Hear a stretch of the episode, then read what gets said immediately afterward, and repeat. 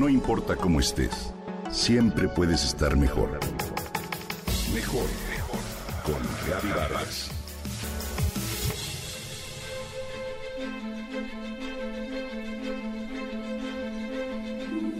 En la versión de Tim Burton de la película Alicia en el País de las Maravillas, la protagonista se ve inmersa en la presión familiar, entre decisiones y paradigmas cuando de pronto cae, literalmente, en un mundo donde debe poner a prueba su identidad y luchar contra los límites impuestos por la sociedad. Llama la atención el momento en el que uno de los personajes, el sombrero, le dice que ve un cambio en ella, que ya no es la misma que antes, que ahora siente que perdió su muchosidad. ¿Recuerdas esa escena? Bueno, ¿qué es la muchosidad? Bueno, básicamente es la esencia de cada uno, eso que somos en el interior, lo que anhelamos, lo que amamos. Y cuando lo perdemos, ya no somos quienes éramos. Y cuando perdemos el contacto con nuestra muchosidad, abandonamos nuestros deseos y sueños y nos perdemos a nosotros mismos. Nuestra esencia o muchosidad es parte de nosotros desde el día en que nacimos.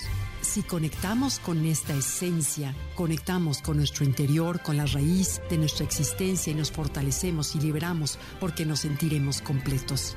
Nuestra esencia es una fuerza que trasciende los límites de lo físico. Es una inteligencia más profunda que nos rige, algo que va más allá de nuestra educación o carácter. Se le ha llamado alma, conciencia, en realidad es la parte del todo que vive en cada uno de nosotros y nos conecta con el universo. Es esa parte de nosotros que nunca cambia y nunca muere. La perdemos cuando dejamos de escucharla.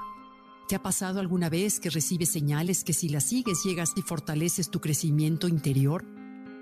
Es tu esencia que manda mensajes, es una brújula interna, una alarma que no deja de marcarnos el camino. Lamentablemente, hoy la educación formal nos enseña a dar por sentado esas señales, a ignorarlas e incluso construye obstáculos que nos impiden escuchar los mensajes de esa voz de nuestra esencia.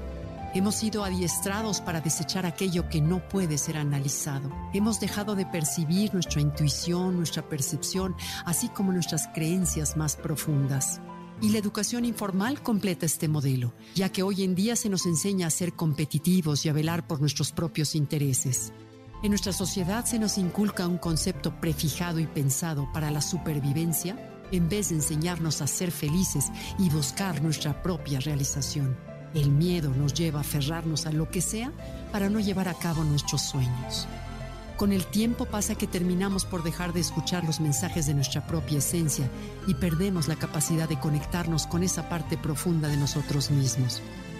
¿Qué podemos hacer para no perder nuestra muchosidad? Un primer paso para conectar con nuestra verdadera esencia es atrevernos a cuestionar a nuestro ego y a todas esas etiquetas que en torno a este se han creado. Tu ego existe para protegerte, sí, pero debe representar 20% de ti mismo y el 80% restante debe de ser tu esencia. Toma un tiempo de reflexión y conecta contigo mismo. La meditación es una herramienta importante para desenmascarar ese ego.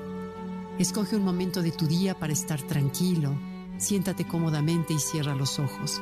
No olvides inhalar y exhalar y centrar tu mente en la respiración. Deja a un lado la prensa, las noticias de la radio o las redes sociales. Olvídate de las distracciones por unos momentos. Esta será una forma de cultivar tu vida interior y de vivir más feliz contigo mismo.